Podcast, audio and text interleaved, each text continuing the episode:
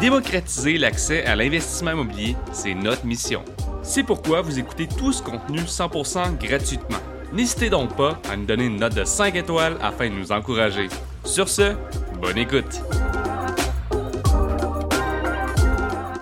Bienvenue à Retour sur l'investissement. Durant cet épisode, présenté par le Collège MREX, moi-même Nicolas Ray, professeur en ingénierie financière au collège, a le plaisir de re-recevoir Monsieur Denis Gallico, chef de parcours maintenant de la Meurthe Multilogement, investisseur immobilier et déjà à sa deuxième présence au RSI. On va donc aller à gauche, on va aller à droite, on va parler d'un paquet de sujets super intéressants par rapport à l'immobilier. Je vous invite à écouter attentivement.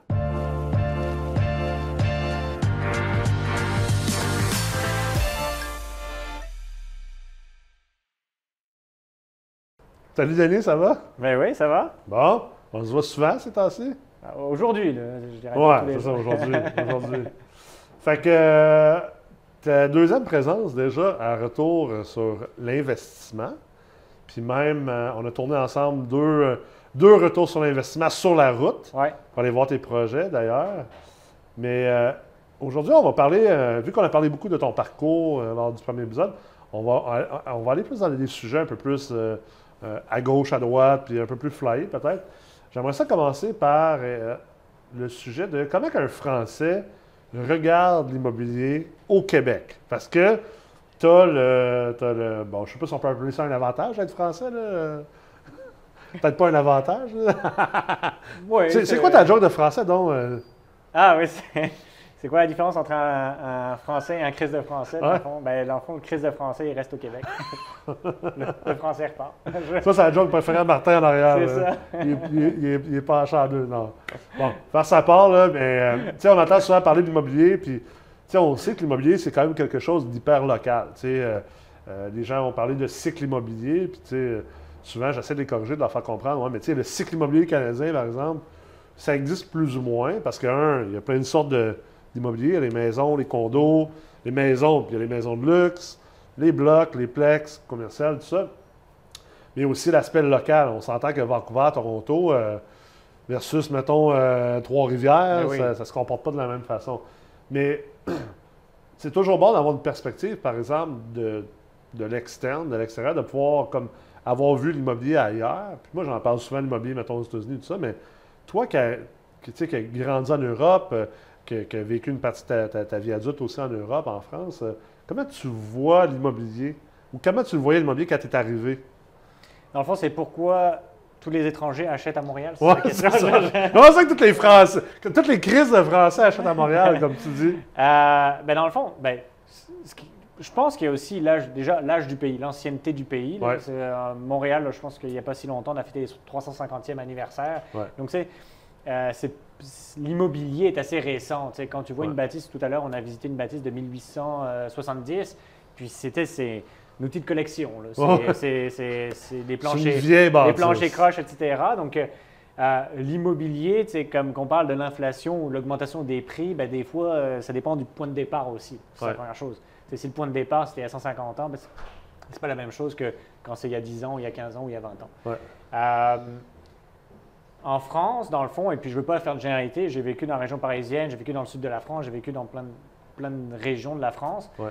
Puis si je compare, je dirais à Montréal, et puis j'aime pas trop comparer parce que c'est encore une fois des cycles différents, mais c'est sûr que l'immobilier est beaucoup plus dispendieux. Ouais. Beaucoup plus dispendieux. Puis encore une fois, tu as des appartements qu'on verrait même pas ici. On compare toujours à, à Friends, comme on disait euh, tantôt. là. Ouais. Comment ça se fait qu'il y a euh, deux, trois couples trentenaires qui vivent dans une colocation à New York? Ben parce que personne n'a dit qu'il fallait forcément que tu vives tout seul Ouais. dans un 4,5 de 850 Ouais. pieds carrés. C'est pas un besoin primaire. C'est pas un besoin primaire. Donc, euh, je te dirais, dans la région parisienne, euh, des fois, tu peux vivre dans des logements de 180 pieds carrés, 150 pieds carrés. Puis, tu sais, tu as, les différents besoins. Ouais. Tu sais, c'est sûr que tu viens là pour dormir et puis tu as des loyers qui sont assez exorbitants. Puis, tu es au sixième étage sans ascenseur. en plus. Ben non, il n'y a pas d'ascenseur dans les, immeubles de moins, t'es- 400. au moins, les- en forme. là. tu sais, les immeubles de, de- il y a 400 ans, Ouais.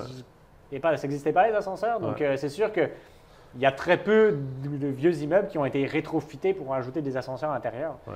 Donc, euh, c'est sûr que tu te fais livrer tes courses. Là.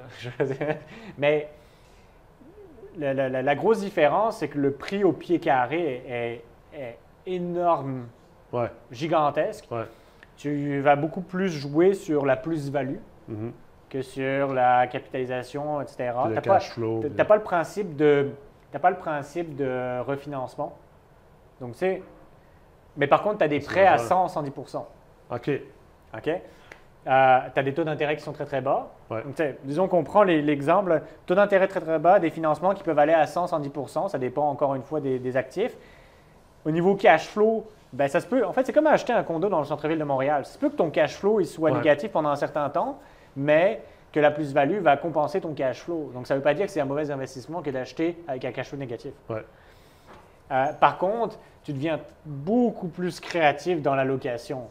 Tu sais, quand euh, tu te dis, eh ben, tiens, un appartement de 200 pieds carrés, il faut louer 1300 dollars, ben ça suffit pas pour rembourser ton hypothèque Ouais. par rapport au prix que tu as payé. Ouais. Donc, ce que tu fais, tu vas peut-être louer pendant 9 mois à des étudiants et pendant 3 mois à Airbnb.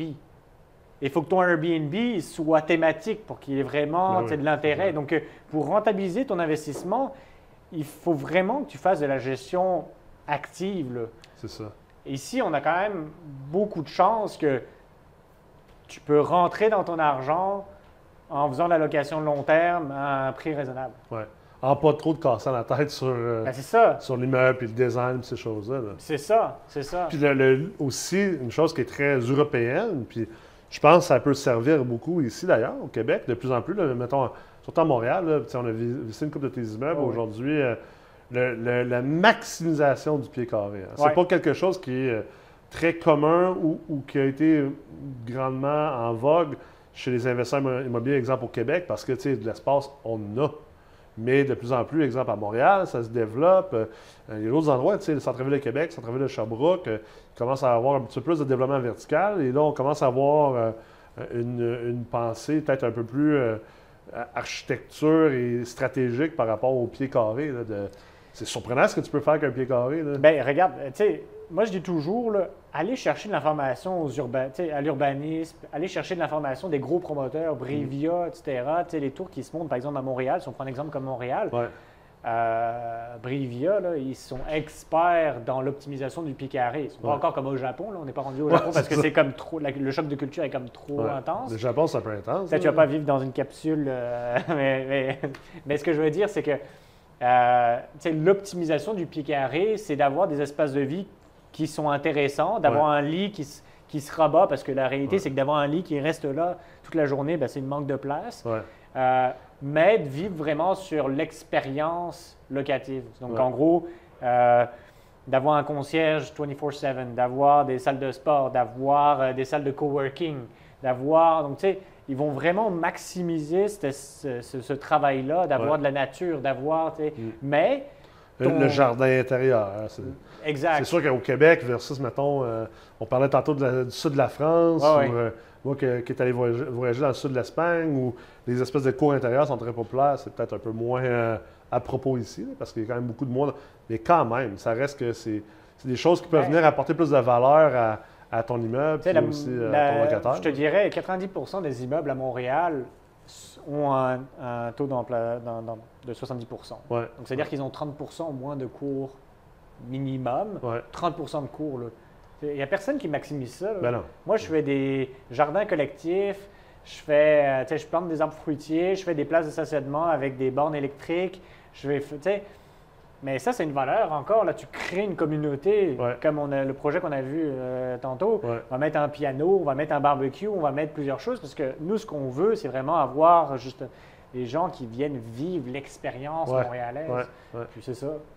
Ça fait que le logement est moins le, le point focal de la personne parce que la vie aussi est plus active. comme on pense à des villes européennes, on dirait que les gens sont beaucoup plus. Ils, ils passent pas autant de temps chez eux. Ben, parce que si tu veux vivre dans le centre-ville, Ouais. tu veux vivre le vibe, tu ça. veux sortir dans un bar, Ouais. tu veux aller voir veux le vieux port, tu veux aller souper euh, quelque part, tu veux aller sortir au club, tu sais, tu veux aller, tu veux faire plein de trucs. Euh, ça, je te dirais, quand tu voyages, tu vis dans un, tu sais, tu vas à l'hôtel. La chambre d'hôtel, elle fait quoi? De 150 pieds carrés? Ouais, c'est. C'est-tu, c'est-tu quelque chose qui t'a vraiment choqué à chaque fois? Non, parce que tu sors, tu essayes de créer des liens, tu essayes de visiter, tu essayes de vivre ton expérience. Tu vas au Mont-Royal, tu vas, tu vas pas courir sur un treadmill dans, tu dans ton salon. Non. Alors après, oui, si tu sors, parce que je suis biaisé, là, je suis dans Ouais. Ouais.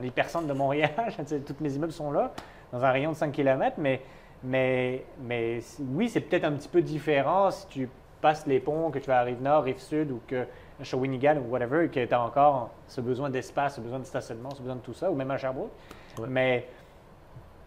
sais, je- si je compare Montréal à une ville européenne, tu on a encore vraiment de l'espace. Oui, c'est clair. de C'est-tu à cause de. Tu, tu penses que c'est à- en cause en partie de ça que, que, que, que tu as voyagé, tu habité ailleurs, tu viens d'ailleurs également, que euh, tu tentes de faire l'immobilier peut-être différemment ici? Ben, par rapport aux autres investisseurs, mettons, de Montréal ou du Québec, parce que, tu sais, on a visité, euh, on- ça fait plusieurs fois qu'on en parle, les gens pourront voir sur notre chaîne YouTube d'ailleurs, mais euh, on a visité euh, deux de tes projets, un projet flyé de rénovation d'un immeuble des années 1800, puis l'autre projet d'un un agrandissement, entre guillemets, d'un immeuble existant, mais un projet très flyé, un projet unique, à même à Montréal, malgré tous les développeurs qu'il y a, c'est un projet unique, c'est le plus grand projet dans, dans son genre. C'est, penses-tu que c'est, pour ça? Euh, qu'est-ce, qu'est-ce qui te mais, motive à faire ces genres de projets-là? on- Je suis canadien, hein? Maintenant, j'ai mon passeport. J'ai mon passeport, mon canadien. Mais ce que je veux dire, c'est que il y a des inspirations au Québec. Là. Luc Ouais. Poirier, il a pris un bateau qui avait plus d'hélice, qui avait plus rien, là, qui, s'est- qui a Trois-Rivières. Il l'a tracté jusque dans le vieux port de Montréal pour que ça devienne le bota-bota. Ouais. Tu sais, il a acheté un trou béant dans la rive sud en se disant je vais faire une ville avec ça. Donc Ouais. au début, il voulait faire une ville qui était comme dans le Ouais. trou. Finalement, il va devoir le rendre flush. Mais, mais tu vois, il y a des inspirations québécoises. Là, on- oui, j'encourage toujours de voyager pour avoir des ouvertures d'esprit. Ouais. De se dire, moi, il n'y a pas un endroit que je voyage que je ne vais pas visiter, soit des maisons, soit du co-living, soit des trucs comme ça, parce que ça m'intéresse, je trouve ça excitant et puis tout ça. Mais, mais tu sais, moi, je dis, j'encourage tout le monde, là, quand vous voyagez, regardez, là, Ben regardez les petits trucs, les architectures, les- comment les gens y vivent, etc. Puis ça va vous servir d'inspiration pour ramener ici, parce que tu sais, Montréal, le Québec, c'est une terre d'immigration. C'est une terre d'immigration. Donc, euh, il y a toutes ces idées qui viennent. Et puis, si vous pouvez, on peut vraiment comme. Comme En voyage, ta, ta, ta conjointe, elle dit tu lâches l'immobilier un peu, là? Ouais, c'est pas de l'immobilier. Ouais, c'est de la, je- je- de la visite architecturale. ouais, c'est ça. Quand tu vas à Chicago, tu fais ça. des tours architecturaux. Ah ouais.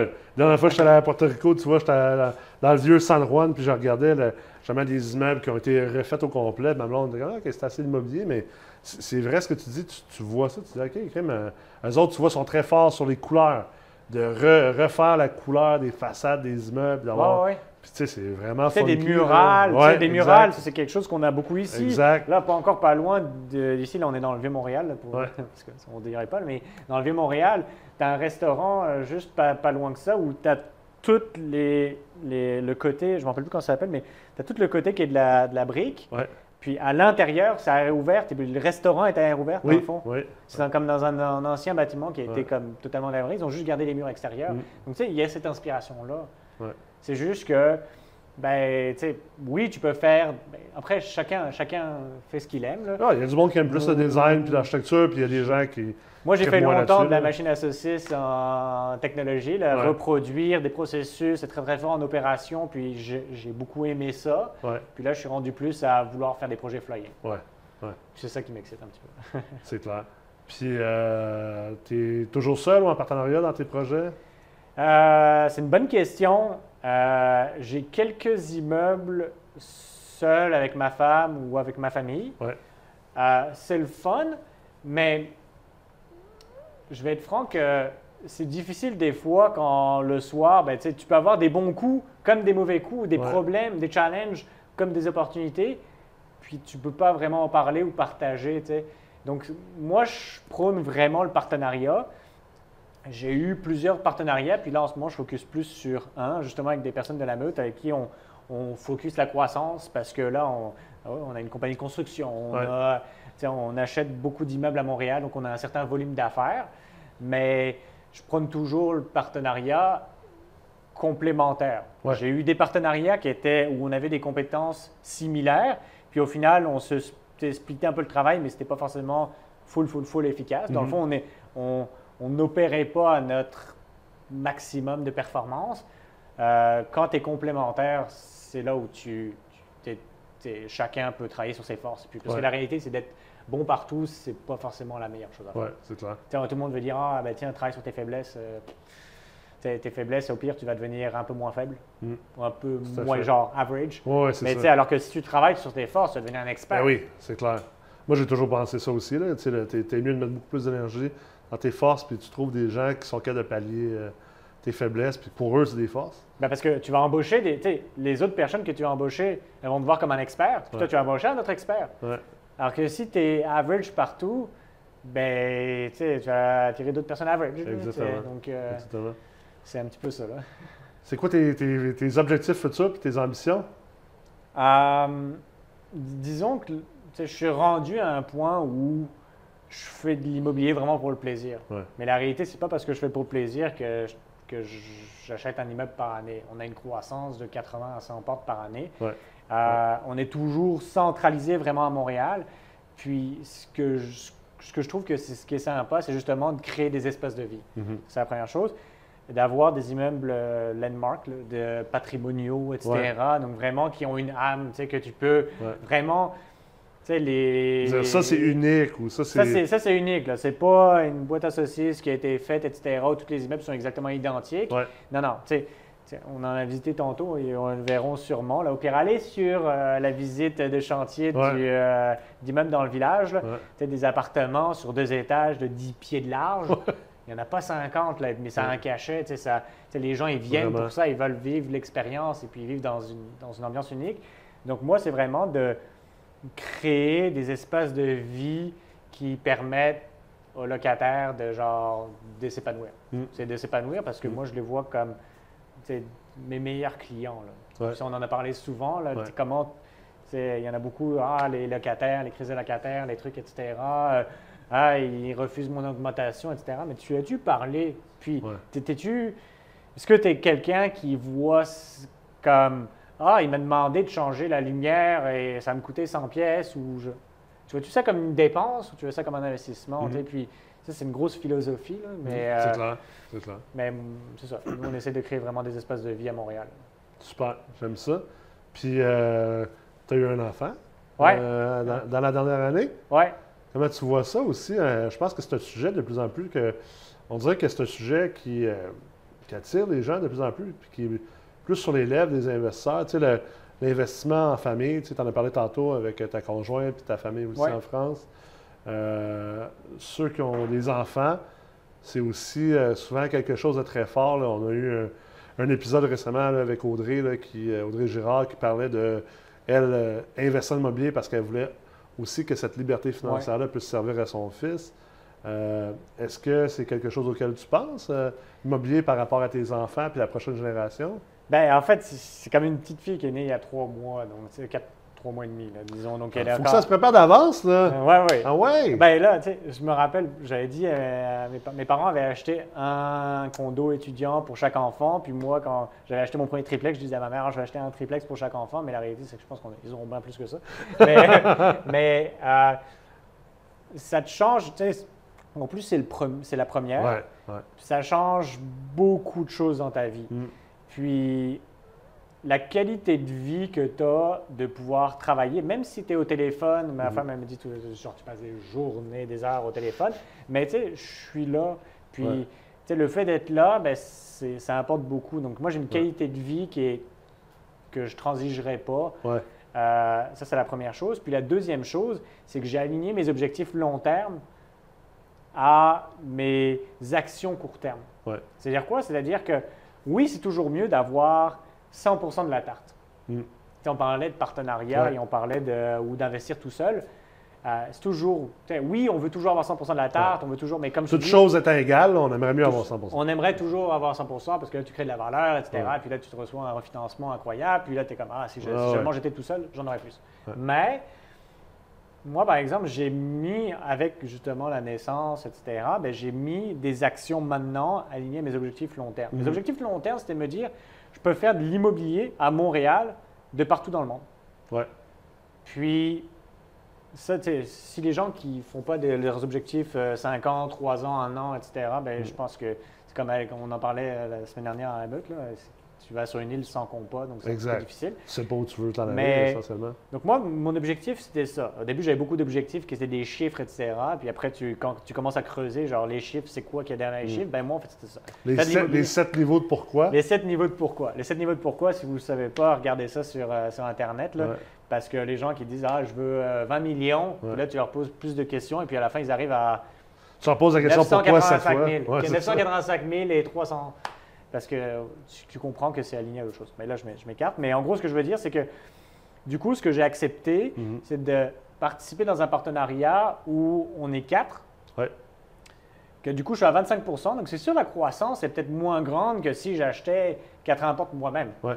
Cependant, je m'occupe de tout ce qui est acquisition, Mhm. tout ce qui est juste avant, jusqu'au notaire. Mais ça, la prospection, j'ai un réseau de contacts qui est incroyable. Euh, les gens qui disent qu'il n'y a pas de deal sur Centris, les huit derniers immeubles que j'ai achetés, c'était sur Centris. Mhm. Euh, euh, monter le financement, euh, je pense que mon directeur de compte chez Desjardins, je l'ai vu peut-être une fois sur les trois dernières années. Mon courtier hypothécaire, je ne l'ai jamais rencontré en quatre ans.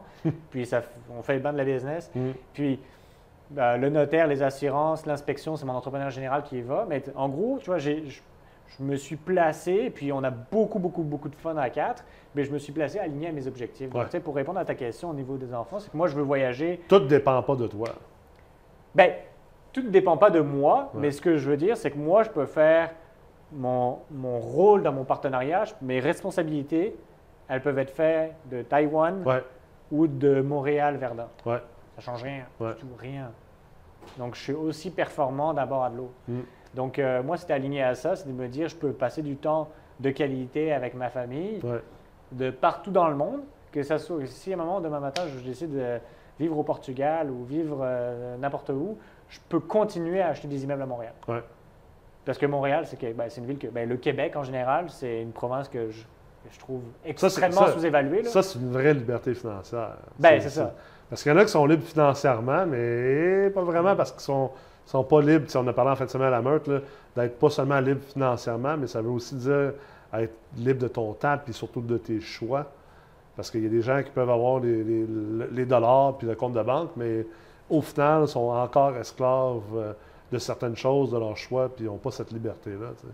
Ben, c'est sûr. C'est sûr que le temps, c'est la, comment on dit, c'est la, la- la monnaie la plus précieuse. Ouais. euh, Parce que le temps. On- Ce qu'on fait avec notre temps. Ben, Il y, a- il y a toujours une, une maxime qui dit, euh, imaginons, euh, à chaque matin que tu te levais, on te donnait 86 400 dollars Ouais. et qu'on te disait qu'il fallait que tu le dépenses avant minuit. Hmm. Là, tu ferais quoi? Là? Tu irais à fond, là? tu irais Ouais, ouais. t'acheter une voiture.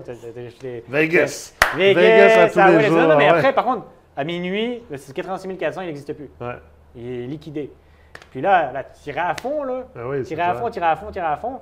Puis là, le lendemain matin, tu auras un autre 86 400 Puis en fait, tu as 86 400 secondes Mm. dans une journée. Mm. Mais les gens, ils les utilisent pas forcément au meilleur escient. Ouais, ouais. Alors que si c'était des dollars, tu l'aurais brûlé. Tu aurais vu ta best Ouais. life ever là, pendant clair, une journée. clair. Donc, euh, ben, il y a possibilité de dépenser plus que 86 C'est un, c'est un peu comme le concept de Mori. là. D'ailleurs, tu l'as le calendrier chez toi, là, Ouais. euh, euh, qui, où tu, tu, tu- tu colories euh, chaque journée pour voir juste combien, combien de jours il reste peut-être. euh. Ben, c'est pas, c'est pas morbide. Tu sais, Memento Mori, c'est rappelle-toi que tu Ouais. vas mourir. Donc, Ouais. à ch- en fait, c'est comme, tu as un tableau, ben, c'est un- tableau qui a été fait inspiré Ouais. du stoïcisme, Ouais. qui est Tu dans peux le le fond- les gens Ouais, peuvent le trouver sur Google, euh, euh, calendrier Memento Mori. C'est ça. Puis dans le fond, c'est des cases noires et des cases blanches. Puis les cases noires, c'est des semaines que tu as déjà vécues. Puis les cases blanches, c'est des semaines qui te restent à vivre, disons que tu vis qu'à 80 ans. Puis à chaque semaine, tu colores une, une de ces petites cases-là Ouais. en noir. Tu peux pas la tu peux pas la remettre blanche. Ça n'existera pas. Ouais. Tu sais, tu, tu- tu l'as. Elle est faite. là. Mm. C'est comme si tu avais rayé ça, tu peux pas effacer. Mais la réflexion que tu dois te faire, c'est si demain matin, je me fais frapper par un bus, est-ce que j'ai l'impression d'avoir vécu à Ouais, 100 c'est ça. de ma vie?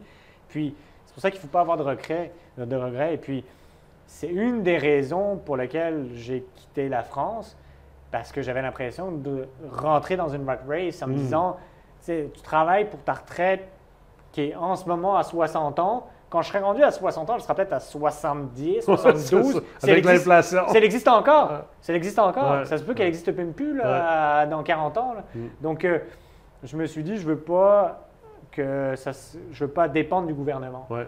Je veux pas dépendre du gouvernement, donc je vais me bâtir ma propre retraite. Puis là, Mm. ça a shifté complètement mon, mon mindset. Mm.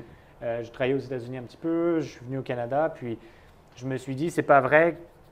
Puis des fois, ça fait de la peine aussi, là, quand tu vas aux États-Unis, puis que tu vas au Denise ou whatever, Mm. euh, puis que tu as des dames de 60, 65 Ah, ans qui continuent à travailler, parce que, ben, peut-être qu'ils comptaient sur une retraite, ou peut-être qu'ils comptaient sur un fonds de pension, Mm. ou qu'ils comptaient sur whatever, ben, moi, je suis vraiment de dire, euh, il faut, tu sais, je dis pas tu peux compter que sur toi-même, mais genre, faut que tu sois master of your fate. Ouais, Tu sais, faut que tu fait. sois maître de ton destin. Tout à fait. Ouais, c'est comme beaucoup de concepts en même temps. On est allé, à- on a vraiment été à droite, à gauche puis à droite. hein. Ah, c'est ce que t'avais c'est dit depuis le parfait. début. Je l'avais calé. C'était une extraordinaire émission. Euh, très bon épisode. Merci Denis d'avoir pris Merci Nicolas pour encore pour l'invitation. J'espère que j'aurai encore des choses à dire au troisième Ben épisode. oui, c'est clair. Saison, à chaque saison, j'ai mon épisode. Donc On va aller pour le j'espère- tour du chapeau. Merci, beaucoup, Nicolas. Merci beaucoup d'avoir été à l'écoute. J'espère que vous avez apprécié cet épisode. Si ce n'est pas déjà fait, allez nous suivre sur votre réseau social préféré, que ce soit Facebook ou Instagram, LinkedIn et même TikTok. On se revoit bientôt dans un prochain épisode.